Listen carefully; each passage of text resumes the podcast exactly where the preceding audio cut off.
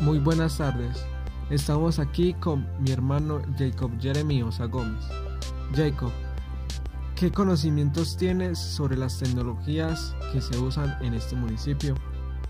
Conozco algunas, tales como el uso de computadores en los centros educativos, como colegios y la unidad cultural. La implementación del cine en la unidad cultural públicamente. La disponibilidad de cables de parabólica que conectan directamente con nuestras casas. Disponible para todo tipo de televisor.